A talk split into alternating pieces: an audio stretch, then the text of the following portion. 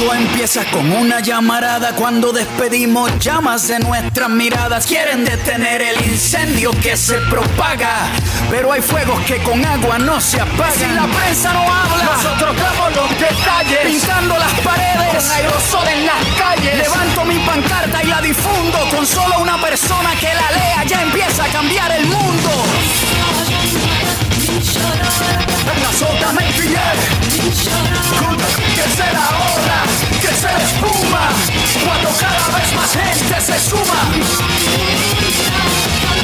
Ritual de lo habitual. Una salida informativa, entre tanto caos desatado. Bueno, primero que nada, muy buenas tardes a todos. Estamos nuevamente acá en Ritual de lo Habitual. Hoy miércoles estamos con Diego, Delfina, Gaby. ¿Cómo andan? Hola, ¿cómo estás, Santi, Diego? ¿Cómo andan todos? ¿Cómo andan? ¿Cómo andan? Último programa. Sí. Del año. del año, del año. No te asusten. Y Jime también, ¿no? Santi está ahí. Ah. Siempre es nuestra productora y nos acompaña en cada uno de nuestros programas. Así que también le mandamos un saludo a ella. Detrás de cortina. Y a Kitty. Sí, que, que, bueno, ella se tomó vacaciones adelantadas y ya está. ¿Quién, Kitty? Igual hoy estuvo trabajando, estuvo trabajando desde afuera, tejiendo redes ahí. Vamos llegando a fin de año, este año interminable y bueno, ahora en breves vamos a estar haciendo un balance de, lo que fue este 2020, ¿no? Así que bueno, eh, les pedimos que se queden y que sigan sintonizando Ritual de lo Habitual. Bajate la app, ingresa a tu Play Store y buscanos. Radio Viral. Bueno, como decía mi compañero Santi, estamos en nuestro último programa del año y, como todos, junto a ustedes, charlando un poco de, bueno, qué fue este año. Vos decías recién que no se termina más. Yo creo que tuvo la, la doble cara, ¿no? Que parecía que no se terminaba más, pero al mismo tiempo fue como, ok, marzo, diciembre. y de repente pasó, pasó de todo, pasó una pandemia, que, bueno, que nos hizo ponernos de cara a un montón de emergencias, que nos hizo comenzar también con este programa, de lo cual estamos muy contentos. Y también eh, nos hizo encontrarnos con, Diego, que está como todos los miércoles eh, de invitado en esta mesa y, charlar semana a semana un poco de, la política. Así que hoy vamos a hablar un poco con él justamente de esto, de, qué ha pasado este año y, y qué, qué conclusiones o qué ideas nos van quedando después de haber atravesado esta experiencia de la pandemia. Y, bueno, cómo vamos a seguir, ¿no? Hola, Diego. Hola, gracias Delphi. Hola de nuevo, porque ya nos saludamos. Pero... gracias por la presentación. Bueno, sí, a mí, a mí de la, de la, digamos, un poco cerrando el año, obviamente la, pandemia continúa y no sabemos si para peor o para, para mejor, pero, pero creo que a mí de las cosas que me quedan de este año como reflexiones también ver cómo, qué va a quedar en el de balance para las nuevas generaciones de, este tema. O sea, para todos nosotros y, para, y sobre todo para los que los más jóvenes, los adolescentes y los niños, qué balance van a sacar de, de todo esto que está sucediendo. Me parece que ese sería algo que estaría bueno reflexionar, ver, porque seguramente así como nos, nos atravesó y nos cambió la vida a todos, para los más jóvenes y los más y los niños va a ser una los va a dejar como como una marca para más adelante y hay que ver qué es lo que, qué conclusiones se sacan. Por un lado, bueno, me parece que los datos de la pandemia son escalofriantes, por decir así, los datos que, desnudan también del mundo, ¿no? Que uno siempre sabe, pero, pero bueno, eh, eh, frente a estas tragedias es como que, está bueno volverlos a refrescar, ¿no? Bueno, al día de hoy en el mundo hay 78 millones de contagiados aproximadamente, o más ya en este momento. 1.700.000 muertos por COVID o más. En la Argentina hay un millón y medio de infectados y 42.000 muertos. Pero bueno, me parece que una de las cosas que, vuelve a reflejar la, y desnudar y poner sobre la mesa la pandemia es la gran desigualdad en la que vivimos. Seguramente eh, a principios de año saldrán los informes de los diferentes eh, organismos eh, no gubernamentales y también del Banco Mundial y de otros organismos internacionales que dan cuenta de, la gravedad de lo que estamos viviendo. Hay eh, a principio de este año decían que el 1% de, de las personas más ricas del mundo, que son 2.153 personas, 2.153 personas tienen igual de riqueza o más que 4.600 millones. Desigualdad que se va agravando minuto a minuto, con la pandemia mucho más. La mitad de la población del mundo vive con 5,5 dólares por día. Bueno, hay todo un estudio también dando vuelta que, que, creo que nosotros acá desde las organizaciones sociales se remarca mucho todo el tema de las tareas de cuidado, lo que, lo que implica también en la economía, con respecto a una perspectiva también de, del punto de vista de, género sobre, sobre ese tema y el rol de las mujeres. Después, bueno, ni que hablar de las guerras que siguen en curso en todo el mundo, uno parece que, no existen, pero sigue habiendo guerras en, varios países, sobre todo en Oriente, en África, bueno, en Asia. Y lo otro que es lo de, me parece que también está el tema del calentamiento global. Cuánto se estima y los cambios climáticos que está produciendo y que, si son reversibles o no, y si la pandemia está relacionada con, eso. Bueno, me parece que son todos temas también para poner sobre la mesa eh, con esta pandemia. Eh, obviamente, mm, bueno, en la Argentina también, todo esto, así como la desigualdad crece en el mundo, en nuestro país, eh, lo mismo. 40% de pobres vamos a terminar este año, con un nivel, una devaluación que ha echado todos los salarios y, bueno, no sé, hoy, hoy un plan social de 10 mil pesos si lo dividimos en por la cotización del dólar, no sé cuántos dólares nos da por día, con lo que subsiste mucha gente. Y bueno, y el otro tema me parece que, lo de, que las vacunas que están dando vuelta eh, en todo el mundo, hay 50 ensayos eh, clínicos eh, que están en fase 1, fase 2 o fase 3. Recién hay dos vacunas aprobadas. Bueno, también muestran esta, no solo eh, la desigualdad y la disputa y que y como empezó la pandemia, que el debate cuál era, si se ponía la economía por delante de la vida o se ponía la vida por delante de la economía. El problema es si en este sistema eh, que vivimos, en este modo de producción que pone de esta sociedad de consumo, se puede poner la vida por delante de la economía, o no hay que cambiar eh, el sistema para poner la vida por delante de la economía. Y, bueno, y eso atraviesa todo, hasta algo que sería tan, tan elemental como el acceso a la salud para, para en, condiciones de igualdad para todos los seres humanos, para todo lo en cada país, el acceso a la vacuna, el trabajo de todos los países mancomunados para obtener la vacuna, hasta eso está en discusión, hasta eso está en disputa.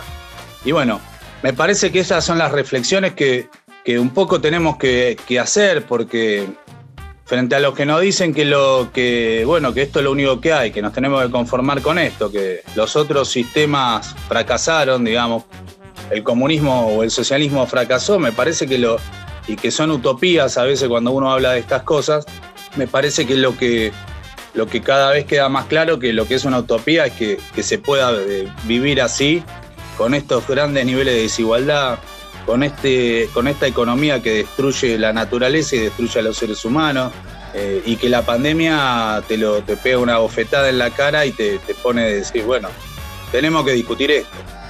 Y, bueno, me parece que ese es un punto. No sé, eso me, gustaría que, lo, que, que, le demos una vuelta. Y me preocupa también, bueno, lo, los más jóvenes, los chicos, ¿qué, es lo que van a, qué conclusiones van a sacar de todo esto?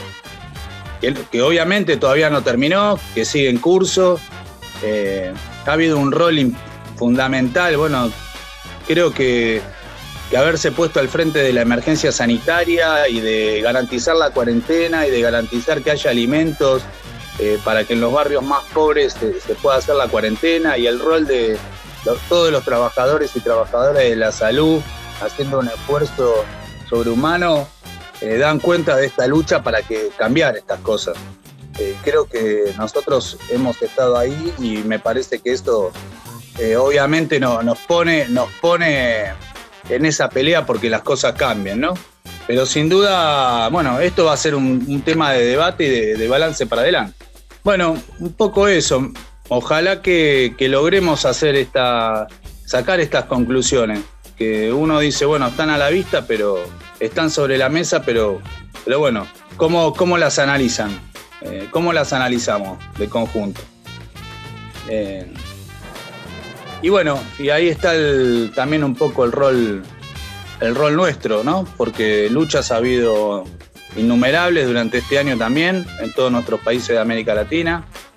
Eh, ha habido cambios importantes, como bueno, la derrota de la dictadura en Bolivia, eh, lo que pasó en Chile, que derrotaron la constitución de, Pinochet y, se aprobó la reforma constitucional, lo que está pasando en Perú, lo que están pasando en otros países. Me parece que bueno, eso es un faro de que vienen vientos, soplan vientos eh, de lucha importante y que y ojalá nosotros podamos estar ahí eh, aportando nuestro, nuestro granito de arena para que las cosas eh, cambien, digamos, eh, de una manera radical.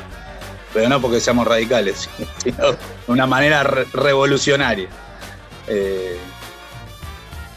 bueno, eso, eso me parece. Después está, bueno, obviamente el, otro hecho, por ahí lo podemos charlar en el segundo bloque, va a ser lo, que, lo del aborto. Bueno, que se sancione eh, finalmente esta ley en la Argentina y qué cambios puede producir también eh, para el resto de los países de nuestra región. Pero y el otro tema, bueno, también está el balance de, este año de gestión, que ya está en debate, que Cristina lo puso en debate, que también por ahí en el, en el segundo bloque podemos darle una vueltita al tema.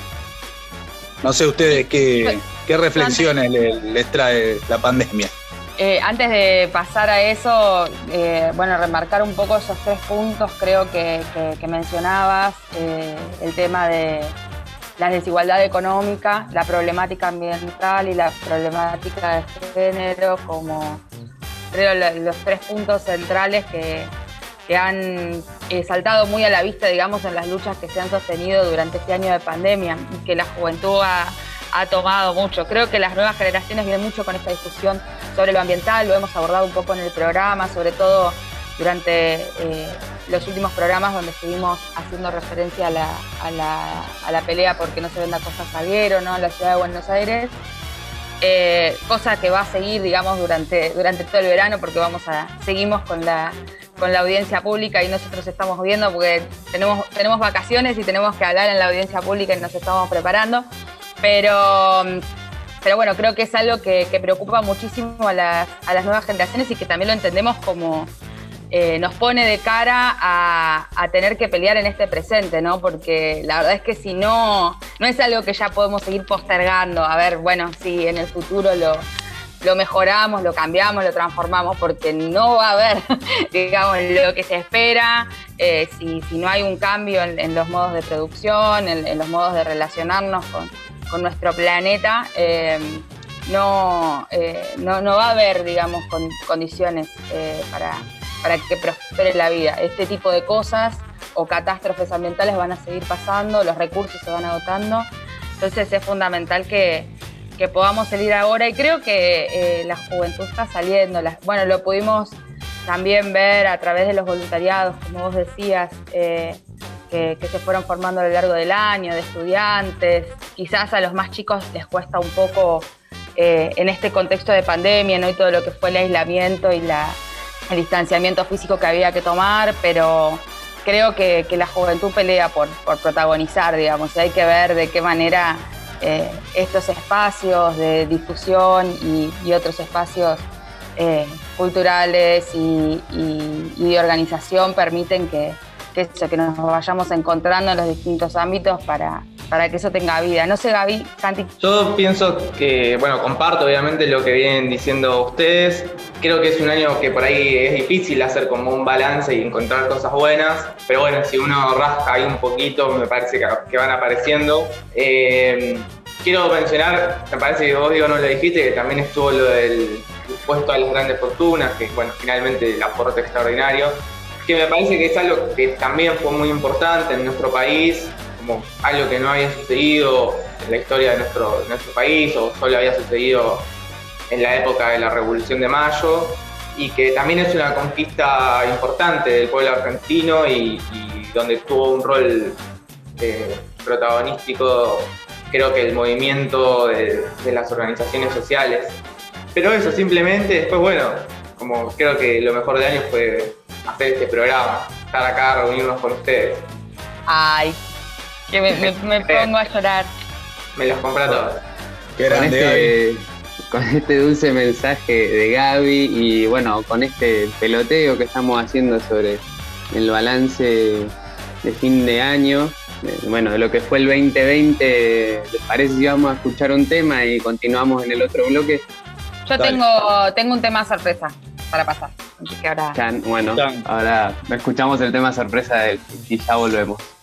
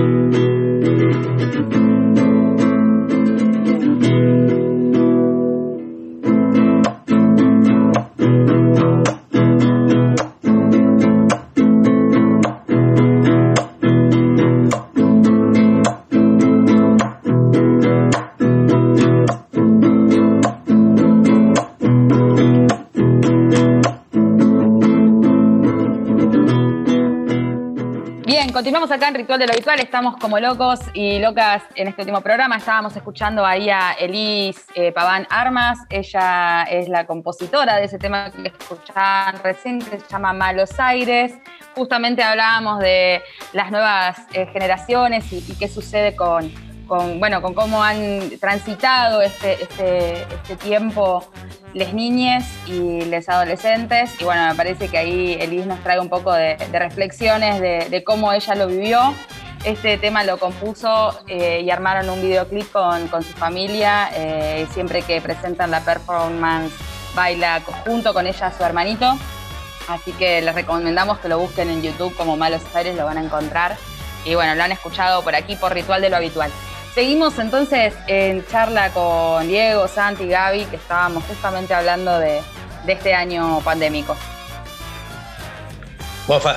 Santi faltó hacer una, reflexión también, un poco, a ver qué, es lo, cómo, cómo, cómo ve que ha afectado la pandemia.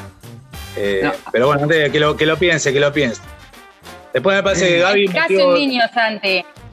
es casi un niño, Santi, así que puede. que lo piense y ahora le, damos una, vuelta de opiniones y que, y que se explaye. Eh, me parece que Gaby también ahí mete un tema importante que cuando menciona ahí lo del impuesto a las grandes fortunas, un poco del balance político de este año de, gestión del gobierno, que está en discusión.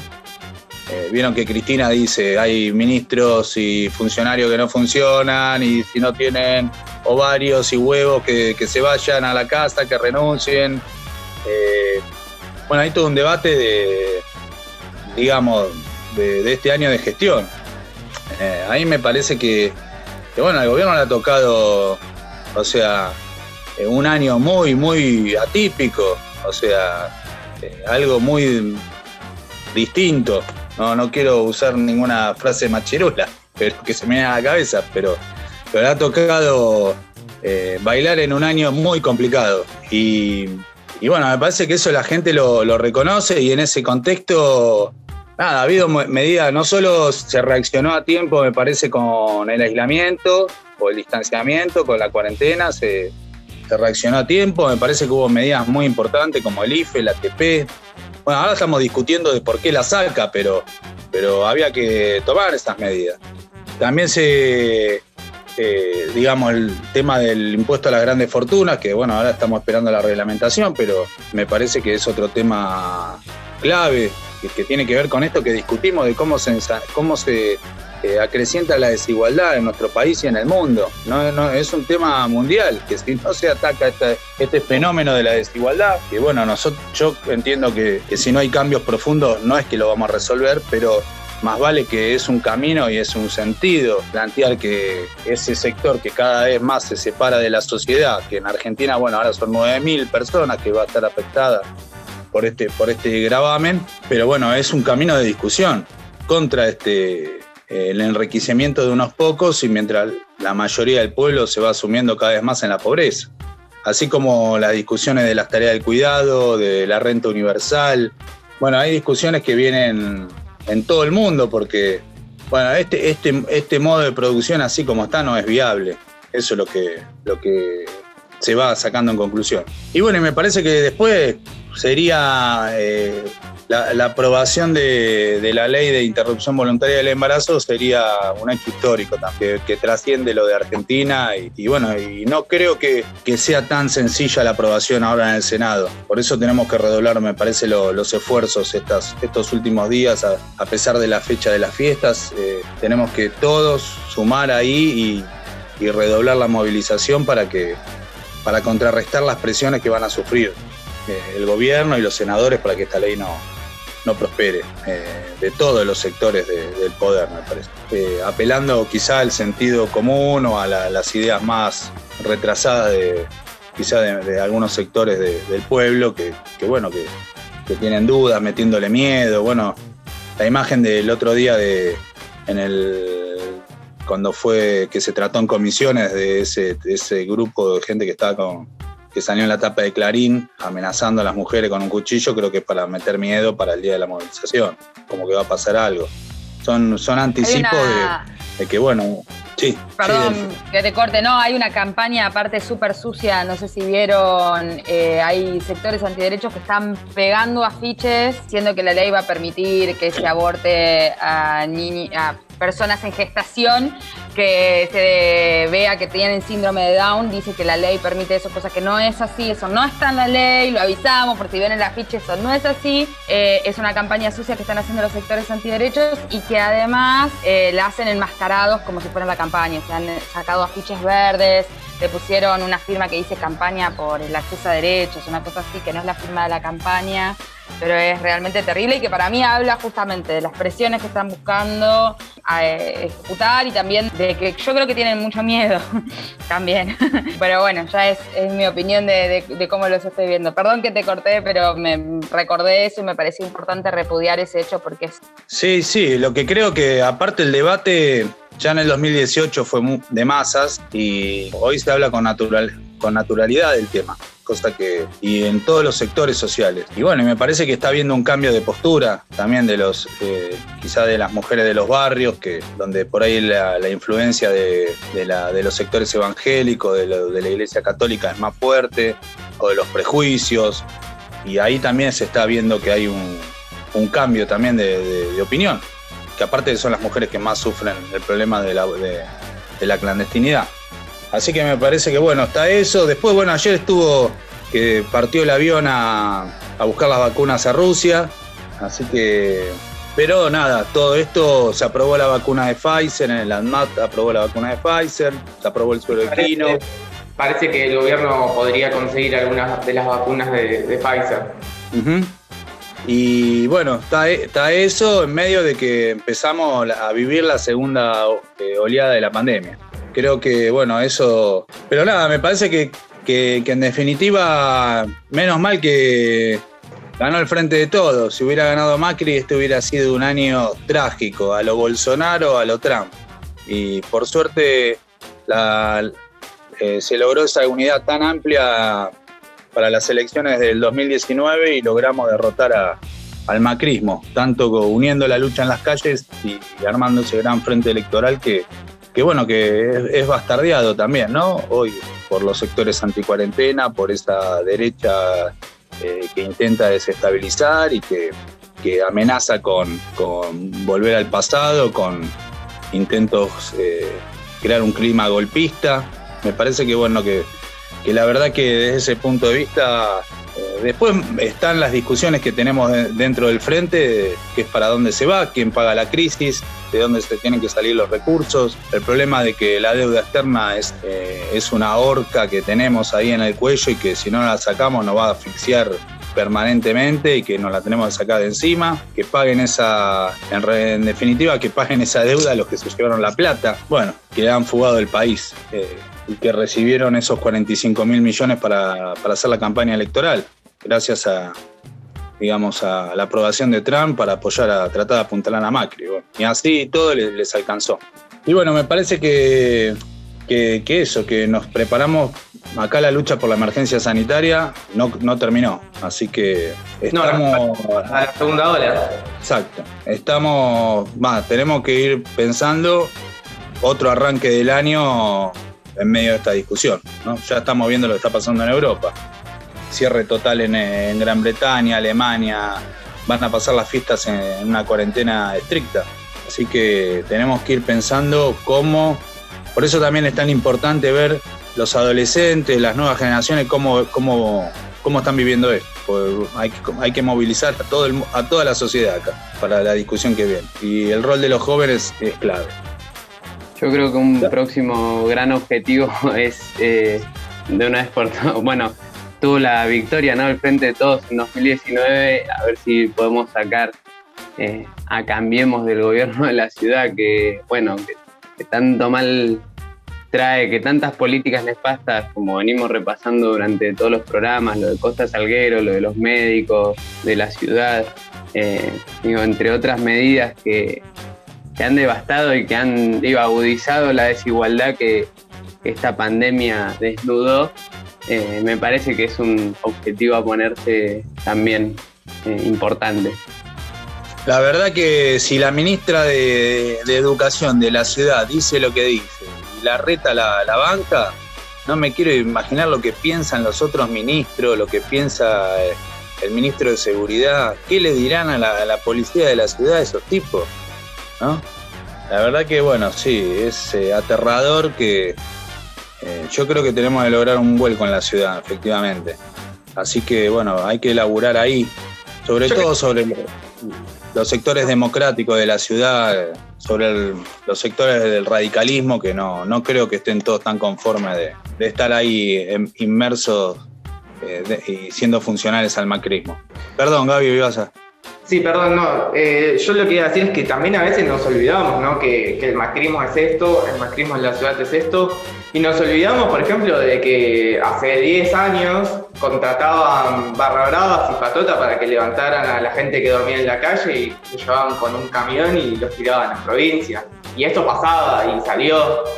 Como que a veces me parece que, o sea, que sabemos bien lo que es el macrismo y lo que representa el macrismo en la ciudad, a veces lo disfrazan un poco, como que lo enmascaran, pero que continuamente sale y salen declaraciones como la de la ministra y efectivamente, como decías vos, si hay una bancada de ese tipo de declaraciones es porque lo que está atrás es mucho peor en el fondo. Y, no sé, y la represión del indoamericano o, lo del Borda hace varios años ya, fueron cosas que, quedaron muy marcadas a fuego en, la memoria de la gente que vive en la ciudad y que sufre justamente eh, esa represión y sufre al gobierno de Macri y bueno, y ahora el de la reta. Exactamente, exactamente. Por eso ah, es un sector muy peligroso, me parece, muy peligroso. Ellos han tenido un modelo, el modelo de usar la base territorial del radicalismo para ganar la ciudad, aprovechando también eh, la crisis de, lo que fue el Frepaso, el Frente Grande, ese progresismo trucho, digamos, por decirlo de una manera, ¿viste? aprovechando digamos, las contradicciones de, tener un discurso de cambio, pero que en realidad las condiciones de vida no se modifiquen sustancialmente, que, luego de la, masacre de Cromañón los catapultó en, el gobierno, que ahora se van a cumplir otro aniversario el 30 de diciembre. Eh, me parece que bueno, son un sector muy peligroso, no, no, no podemos eh, subestimarlos en lo más mínimo. Eh, así que, bueno, nada, yo la esperanza un poco que, que, tengo es, eh, es en ver cómo, cómo, aprovechamos toda esta lucha por la pandemia para poner en discusión la necesidad de, cambio de fondo en el país. Teniendo como faro las luchas que, que hay y que, que recorren eh, nuestro continente y el mundo, y que también en la Argentina hay cientos de luchas o miles que a veces no, salen en todos los medios y que bueno, este programa trata de reflejar y, desde nuestra radio viral tratamos de difundir, bueno, tratar de que de, ayudar a avanzar en, esos cambios eh, que se necesitan. ¿eh? Y que creo que la pandemia volviendo a lo, que charlamos en el primer bloque, desnuda que, son una gran necesidad, que no son una, idea imposible, sino que son una necesidad que tenemos que, hacer la realidad. Y eso va a depender de la lucha en la que estamos. Así es, eh, yo les quiero contar a nuestros oyentes eh, y nuestras oyentes que se queden con nosotros en nuestro programa porque justamente vamos a estar hablando en unos minutos con una médica terapista del Hospital Gutiérrez que justamente nos va a estar contando un poco cómo hemos estado nosotros a lo largo del año siguiendo la situación del personal eh, de la salud. Así que vamos a, ver más en detalle esas cuestiones que, hacen, aparte de las cosas que estuvimos balanceando y charlando recién en esta mesa. Eh, yo los invito a, que se queden pegaditos a, nuestra radio y por supuesto que el año que viene nos vuelvan a sintonizar porque vamos a, seguir debatiendo sobre todas esas cuestiones que, que hablábamos recién. Bueno, y agradecerle a Diego por todos estos miércoles durante el año con con los debates, con estas reflexiones, con el balance de este 2020 y bueno, esperemos poder continuarlo ¿no? en el 2021.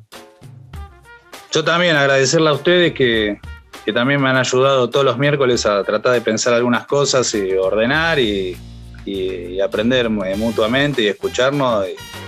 Y, la verdad que bueno, que ha sido un, un lindo y muy, muy interesante proceso de, estos días con el programa. Así que también muy agradecido. Y espero que, no sé, los que, nos escuchan también les, haya, que, nos acerquen sus críticas, nos tiren huevazos, qué sé yo, o sus eh, elogios también, ¿eh? si, los merecemos. Totalmente, así que bueno, no se vayan que continuamos acá en Ritual de lo Habitual. Seguimos en nuestras redes sociales. Somos Radio Viral. Bien, continuamos acá en Ritual de lo Habitual. Estamos con Claudia eh, Berrondo. Ella es eh, médica terapista, presidente de la filial del Hospital de Niños Gutiérrez. ¿Cómo estás, Claudia? Delfina te habla. ¿Qué tal? Delfina? ¿Bien? Todo bien, todo bien. Acá. Gracias, gracias por nada. Llegando a nuestro último programa del año, así que eh, nada, tenemos el placer de, charlar con vos en, este momento, que entiendo que los médicos están, bueno, eh, han protagonizado la verdad todo el año ahí la lucha contra la pandemia en primera línea y hoy por hoy les toca eh, enfrentar diferentes, protagonizar, digamos, diferentes luchas en relación a, los distintos reclamos que está habiendo en el sector salud. Y queríamos charlar un poco para, para saber cómo viene evolucionando este, este, esta problemática, digamos, en el hospital y, vos como, como referente del hospital, qué es lo que venís conociendo y, realizando. Bueno, sí, gracias igual por la posibilidad de por lo menos difundir un poco esta situación. Bueno, con la pandemia todo el personal de salud, médicos y el resto del personal estuvimos este, trabajando mucho, hospitales de adultos mucho más que los pediátricos aún, pero todos con casos este, eh, importantes, algunos muy graves también en pediatría. Y bueno, hay un contacto permanentemente con los pacientes COVID y con la familia del paciente COVID en el caso de, de nuestros pacientes pediátricos. La realidad es que la salud pública viene hace rato deteriorándose, hace muchos años, y la pandemia puso de manifiesto muchas de las fallas del sistema. Este, y bueno, terminó un poco el mayor trabajo de la pandemia, y en este pequeño impasse, hasta que vuelva a subir el trabajo demasiado, bueno, uno mira su recibo y ve que eh, está igual que el año pasado. Entonces, este, la verdad que después de las exposiciones, del alejamiento de muchas veces con la familia, de las muertes y de las discapacidades de varios, de bastante personal de salud después de haber sido enfermado, este, la verdad que uno se cuestiona cuánto valora el gobierno y la sociedad quizás también el trabajo del personal de salud. A nivel salarial tuvimos un aumento del 5% este año en noviembre por decreto, porque no pudo haber paritarias y cuando se empezaron a reunir, tipo octubre, noviembre, no hubo este, ningún acuerdo. La oferta del gobierno de la ciudad parece haber sido 15% del total, digamos 5% en noviembre, 5 en diciembre, 5 en marzo, en enero, no restrictivo, no remunerativo. Tenemos gran parte del sueldo no remunerativo también, por eso nuestras jubilaciones son malas. Y lo que tuvimos de aumento fue en febrero, un poquito menos de un 8%, que en realidad de la cláusula de revisión de diciembre y que no fue retroactiva a diciembre. Y bueno, después todo quedó parado con la pandemia y bueno, la realidad es que lo salarial está muy complicado, por lo que te conté, son un 5%, con inflaciones que siguen en aumento y que muchos años hemos quedado siempre por debajo de la inflación. Eh, nos afecta en la jubilación eh, y bueno, hay un montón de otras situaciones laborales que siguen sin solucionarse, ¿no? La, la medicina se complejizó mucho, la demanda aumentó porque la gente tampoco puede pagar tantas prepagas y porque hay cosas que las obras sociales y prepagas no cubren y terminen viniendo al sistema estatal. Y la realidad es que la demanda es mucha, no se han dado aumentos de dotaciones en los servicios desde hace muchos años. Se ha tratado de paliar el aumento de la demanda con nombramientos de, la municipalidad lo llama guardias comunes, pero en realidad son gente que viene toda la semana a trabajar por 24 horas ganando menos de 3 mil pesos por mes. Eh, hay mucho déficit de personal de enfermería, también de técnicos y de administrativos, eso no se ha solucionado. De hecho, hay disminución del personal porque hay gente con licencia con factores de riesgo que no ha trabajado desde marzo y no se lo ha reemplazado. Así que el déficit de personal es importante en especial en áreas así tan sensibles como enfermería. Es imposible cuidar y buena atención a los pacientes sin la cantidad de enfermería adecuada. Eh, bueno, la realidad es que la carrera profesional nos habían cambiado en el 2018 con muchas eh, partes en realidad que nos perjudican. No entraron en la carrera profesional otros eh, universitarios como enfermería, bioimágenes, genética, instrumentación quirúrgica. Bueno, venimos como mal desde hace bastantes años y la pandemia creo que puso de manifiesto un montón de situaciones. Y bueno, tampoco es bueno porque este mal salario permite un pluriempleo que después uno se enferma y cae en muchas instituciones a la vez, digamos. Al trabajar en dos, tres lados, cuando uno se enferma o es contacto estrecho, son tres lados que no cuentan con ese personal, digamos. Y esto es favorecido por los bajos sueldos. Así que bueno, te di un pantallazo un poquito de la situación general.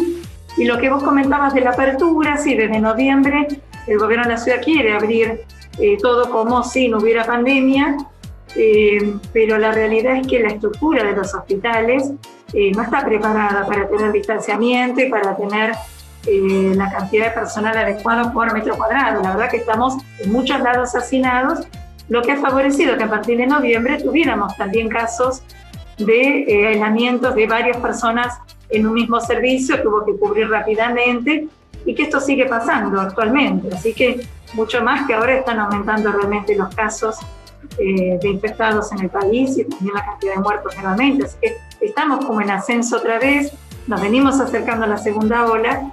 La vacuna no llegó y aunque llegue va a tardar meses en que nos podamos vacunar una cantidad importante de personas como para frenar un poquito la pandemia. Así que eh, creo que eh, tienen que cuidar un poco más toda la población, pero al personal de salud creo que tenemos que ser un poco más cuidados porque si no, no vamos a poder atender la demanda que va a volver a partir de ahora.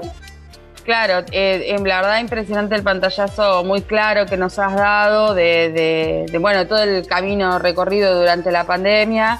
Yo no a principio de, año cuando cuando se hablaba de la emergencia sanitaria se habló justamente de todo el periodo más estricto de cuarentena que hicimos para dar tiempo al sistema de salud a que pudiera contener y bueno, la verdad que el personal de salud es parte de ese sistema de salud por todas estas cosas que vos decís. Entonces, es muy difícil eh, no ver que es un, reclamo importante y necesario abordar con urgencia eh, después de todo este año que, que se viene arrastrando y bueno, como vos decís, eh, la situación económica va golpeando a todos los sectores y ustedes que han estado ahí en la primera línea y que vienen de, un arrastre, digamos, por, la precarización de este sistema, necesita ser reconocido en todos esos aspectos que mencionás.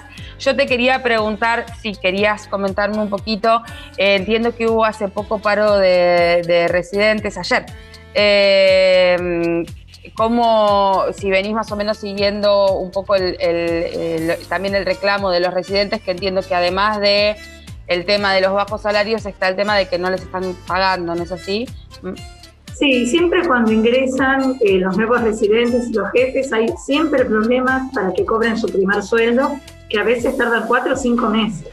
Esta vez la residencia entró más tarde por la pandemia y bueno, y hay un pool todavía de residentes de primer año, instructores y jefes que han cambiado la categoría en este año y que no han recibido todavía este, su sueldo desde que empezaron a trabajar. Eso es algo crónico que a veces se acelera un poco, pero que nunca se termina de solucionar. Y bueno, en situación de pandemia se pone como más complicado, más cuando todo aumenta y uno no puede pagar su alquiler o sus necesidades básicas, ¿cierto?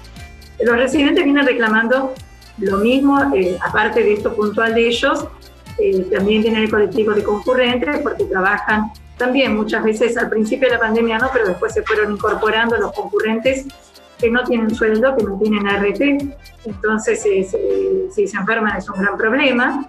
Este, y bueno, y aparte los reclamos generales del resto de, los médicos, digamos, y de los profesionales.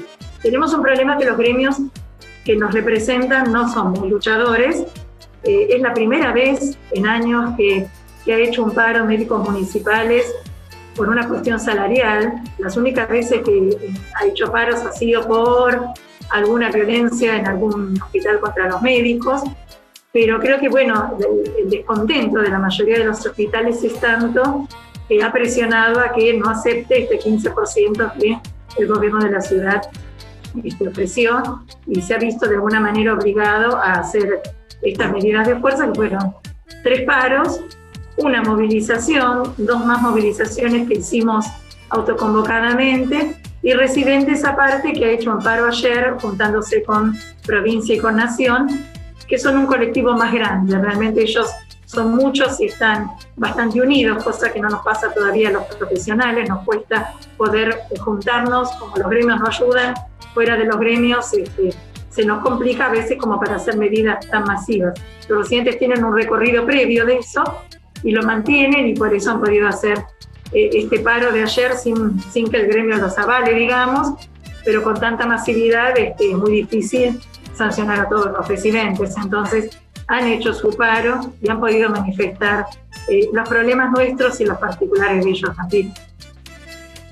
Sí, sin duda es para mí es clave esto que mencionabas, ¿no? Esa em, que se pueda ir gestando esta, esta unidad que bueno, que, que, vos contás que por ahí por abajo se, se empieza a dar, a veces es, siempre son, eh, tienen sus, sus bemoles las cuestiones gremiales, pero pero bueno, se viene gestando ahí algo entre, entre todo el personal de salud que, va tomando las especificidades de cada rubro y, bueno, y va, va teniendo su curso. Yo te quería preguntar antes de que vayamos cerrando la entrevista por las vacaciones eh, también, ¿no? Eh, ahora que es un periodo donde muchas personas van a estar entrando en su periodo de descanso, algunas pueden, otras no, también por esta situación de pandemia.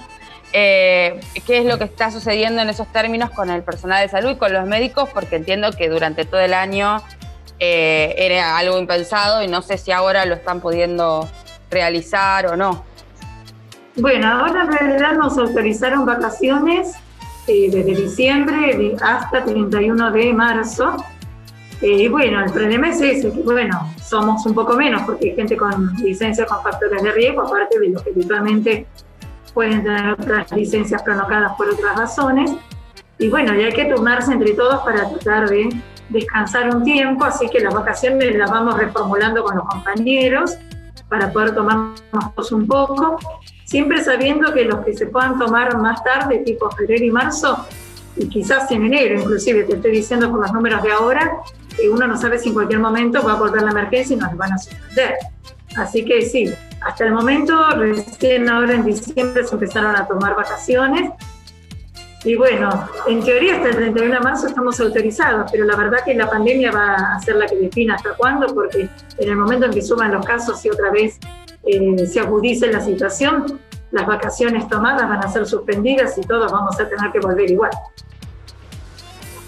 Claro, por eso llamamos también bueno, a la conciencia, al cuidado en estas, en estas fiestas. Esperemos que, no tenga que ser así, que puedan tener su, su descanso todos y mm, te agradecemos muchísimo que hayas estado hoy acá con nosotros porque nos parece muy importante. Nosotros venimos siguiendo eh, las distintas situaciones que ha atravesado el sector salud a lo largo del año desde nuestro programa y, siempre es muy enriquecedor poder escucharlos a ustedes y poder difundir la voz de, los que están ahí en, la primera línea, eh, porque creo que es algo de lo que nos tenemos que hacer parte todos, es un sistema de salud que, tenemos que, promulgar, que, se mejore ¿no? Eh, para, para toda la sociedad.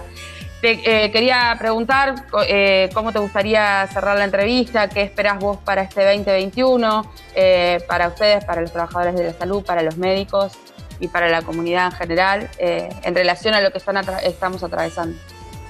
Y la realidad que nos gustaría que ya que esta pandemia, a mí me gustaría que ya que esta pandemia puso en evidencia tantas fallas del sistema de salud, realmente se empiece a ordenar y se empiece a valorizar como para tener un sistema de salud ejemplar. La verdad que tenemos profesionales muy buenos, eh, tenemos muchas posibilidades de mejorar, pero no hay decisión política para hacerlo. Así que, de hecho, bueno, el presupuesto de salud está más bajo para el 2021 de lo que fue para el 2020. Eh, ese es el problema, creo, fundamental, la decisión política de dónde uno va a poner el dinero y qué pretende, digamos, este, como gobierno. La verdad que eh, mi deseo mayor para el 2021 desde mi profesión es que podamos trabajar mejor, que seamos más cuidados y que podamos eh, ofrecer a toda la gente la demanda de lo que necesite.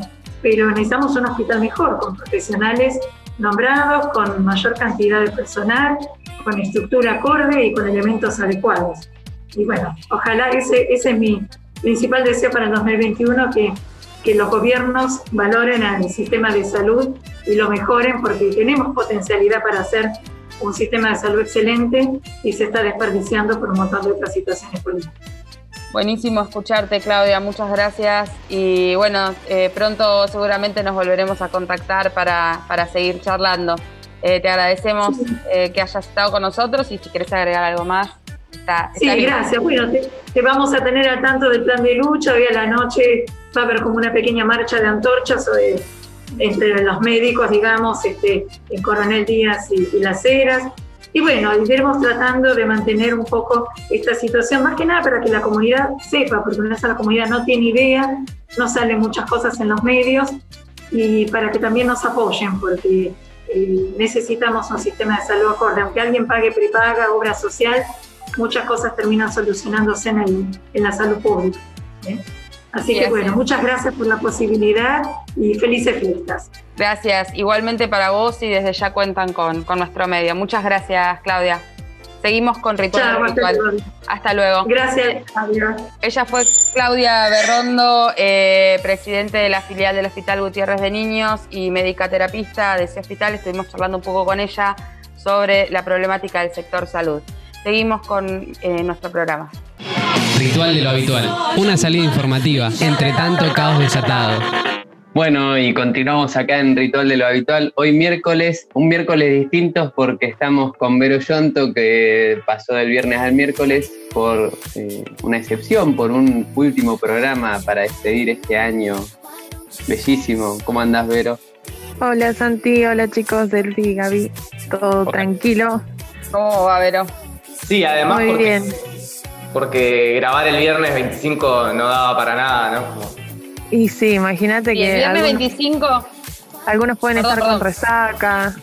Varios. El 25 es compilado de audio del tío borracho, diciendo barbaridades. Me imagino. yo espero estar despegando los ojos para meterme a la pile el viernes 25 a las 3 de la tarde. Pero si no tenés pile, tenés ganas de escuchar radio o te metes a la pile y querés escuchar radio mientras lo haces, eh, nos vas a poder eh, buscar en, en nuestra app y escucharnos, o en nuestra página de internet y escucharnos, porque vamos a estar obviamente con un compilado hermoso de entrevistas de este año, pero bueno, nuestro último programa grabado es este, como lo venimos diciendo a lo largo del programa, y qué mejor forma de, de cerrarlo que con que nuestra amiga Vero, que nos va a recomendar pelis para estas fechas. Bueno, sí, sí, sí, sí. Estas fechas especiales. Eh, bueno, estábamos hablando con Santi la otra vez eh, para que podamos ver eh, un top de películas clásicas de Navidad. Y estábamos debatiendo de que si entraba o no entraba mi pobre angelito, solo en casa, home alone o como le quieran llamar. Y bueno, es un clásico que no puede estar, que, mm, que la televisión siempre está prendida cuando estamos en estas épocas y siempre pasan en la tele mi pobre angelito, así que es imposible que no la veamos de nuevo, a pesar de que hace cuántos años está esta peli. Eh, Uh, imagínate, que. Macaulay imagínate que Macaulay Culkin ya cumplió más de 40. O sea, y cuando Cuando hizo yo la- era chica, tenía menos de cuando 10, yo creo. era chica yo era vieja, claro.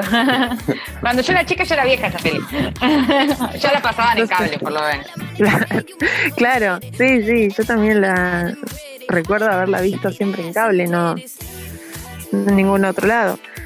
Em, después, otra clásica que em, creo que todos la vieron, yo no, pero em, ya me la, o sea, la conozco por la sinopsis, por los memes y demás, el Grinch eh, del 2000 de Jim Carrey. Es, es un, es un clásico, sí. Eh, y después todas Vean el Grinch, mirá el. Grinch, pero es muy buena. Hoy, hoy la voy a ver, hoy la voy a ver porque estoy con mis sobrinos y me dijeron, tía, ¿cómo puede ser que no hayas visto el Grinch? No, no la vi, bueno, mirala, vamos a mirarla hoy. Así que esta, esta tiene que, tiene que, tiene que también ser un, un clásico para todos, eh, así que yo la, la voy a mirar hoy.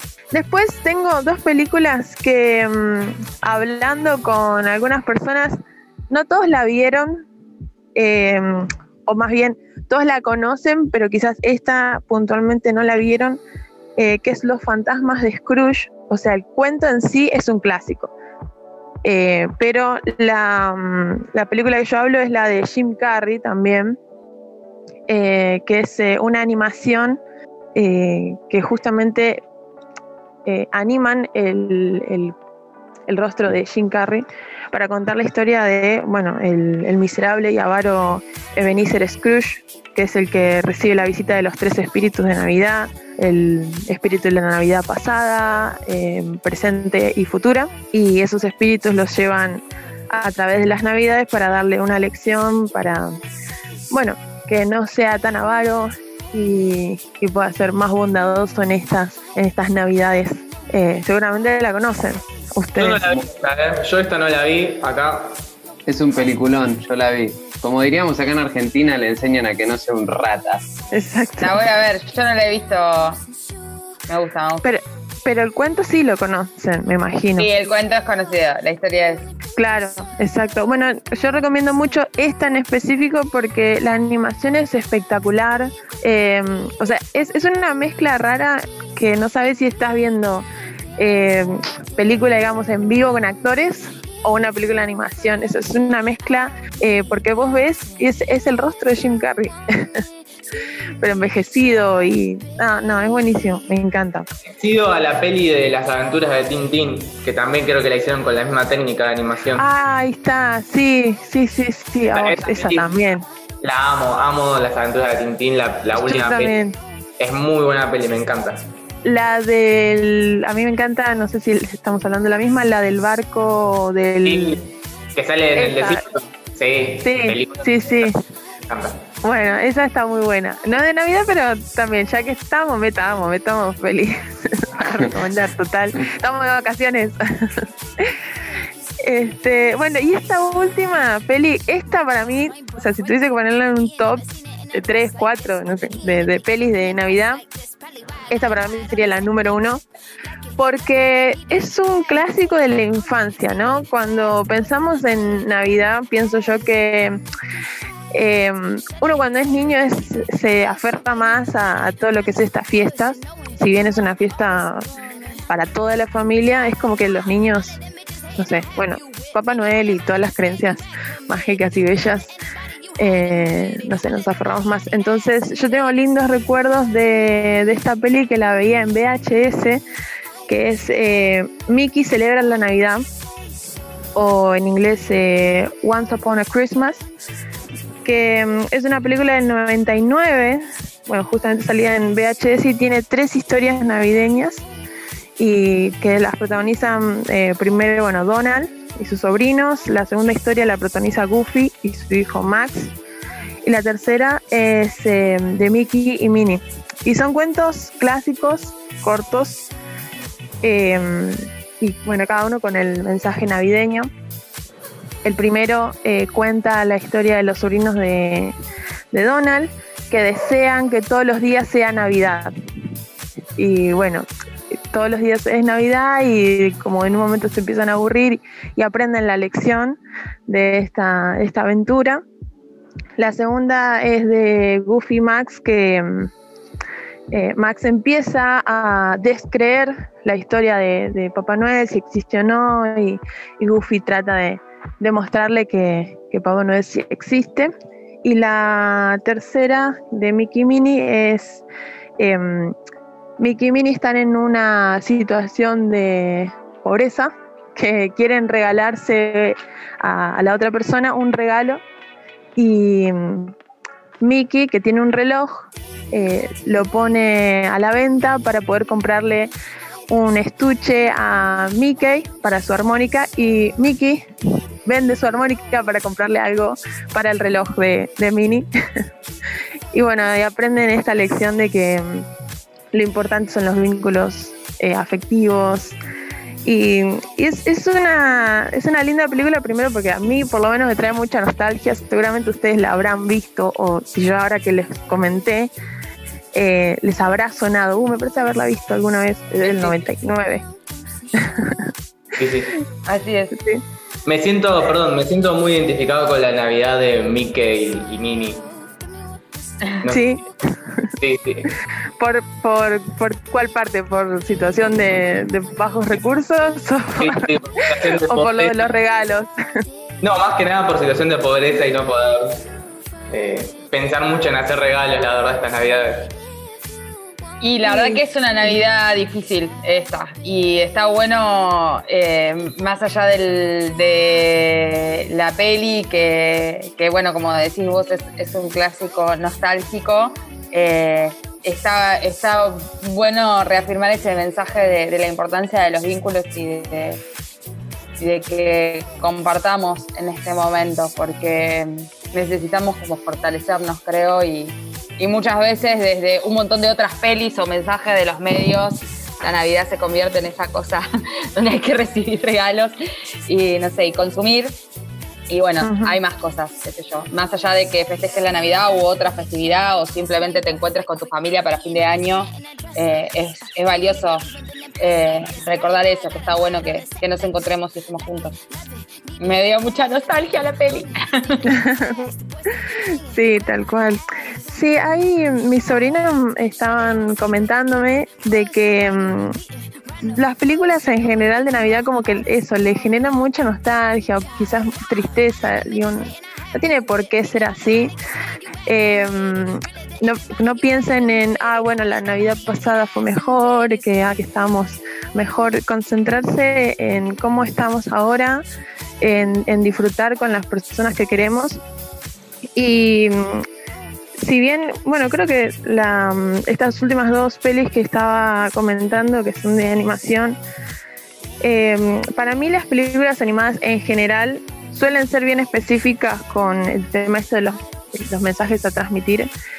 Eh, y está bueno que o sea, sea para toda la familia, para que también quede bien en claro esto de los mensajes de que no es tan importante lo material, de que hay que tener esperanza, ayudar al otro y todos los, los buenos valores y que esas enseñanzas sean algo que nunca pasen de moda eh, y que bueno, que se mantengan, que se mantengan esos valores y que todo, toda pieza audiovisual, sea clásica o sea más nueva, pueda seguir transmitiendo ese tipo de valores, no solo para estas fiestas, sino en general, ¿no?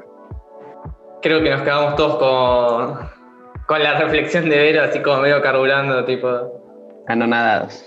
Sí, sí. Nadie, nadie quería interrumpir ese momento, fue muy lindo. Bueno, Yo hablé mucho toda la mañana, aparte. se los dejo y pensemos, reflexionemos y seamos mejores personas. Sí, sin duda. Eh, nada, me, me parece muy, muy bueno que hayas traído este top navideño. Nos dio mucha gracia también recordar esas pelis que, que bueno, que hacen, que forman parte del folclore de cada Navidad. Eh, así que, bueno, espero que, que la gente que nos está escuchando pueda disfrutar de estas o de otras pelis. Ya tienen recomendaciones para ver con sus niñas también clásicas. Eh, hay un montón más. Hay, hay un montón también que no son. que- Yo me acuerdo que hubo una Navidad que. No me pregunten por qué, pero terminé viendo Star Wars. Eh, pero siempre es como un momento bueno para ver eh, clásicos que, que de alguna u otra manera te motivan. Muy navideño Star Wars. Miramos El Padrino, Star Wars y Otra que siempre aparece para, para estas épocas es el expreso de el expreso polar, que no es El no- expreso polar, sí. no, me gusta mucho a mí, pero sí, la he visto y la dan. y es una peli para mirar también que está bastante buena. Sí, sí. El expreso polar está en Netflix, así que si la quieren volver a ver. No, Después bueno, está- La pasen por la tele. Está la peli que cada uno tiene en su mesa en la noche navideña, ¿no? Eh, Que puede ser una sitcom, una peli de terror. La podemos encarar. Ayer estaba en una reunión de amigas de mi madre, eh, que las quiero un montón, me, caen súper bien y fue muy lindo estar. Y pensé mucho en vos, Vero, eh, y, en, otras compañeras que tuyas que, que tengo el placer de conocer. Eh, que, que nada, que estudian cine y, veía la charla y decía, esto es una re peli, o sea, era muy, muy, muy interesante y muy divertido y también tragicómico todo lo que, lo que iban abordando eh, y muy cercano también a un montón de cosas que las mujeres discutimos hoy. Eh, y era nada, muy, muy, muy piola, como que de repente, como yo estaba por medio, por medio adentro y medio afuera de la conversación, tenía como la posibilidad de verlo así, pensarlo, esto es como un re guion, esto es un re guion para peli. Las iba a llamar y las, lo iba a grabar para que lo tuvieran. Así que si después, si querés después fuera de micrófono nos, nos Dale. ponemos a charlar y hacemos ahí una producción. Pero sí, bueno, eh, ahí hay un montón de cosas también que tenemos en, en nuestro, en nuestra estructura, en nuestra vida cotidiana que, que están muy interesantes. Y que vamos que la a vida- La vida es una película.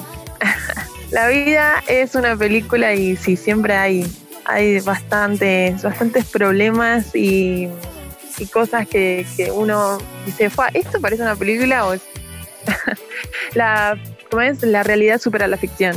¿no? Sí, sí.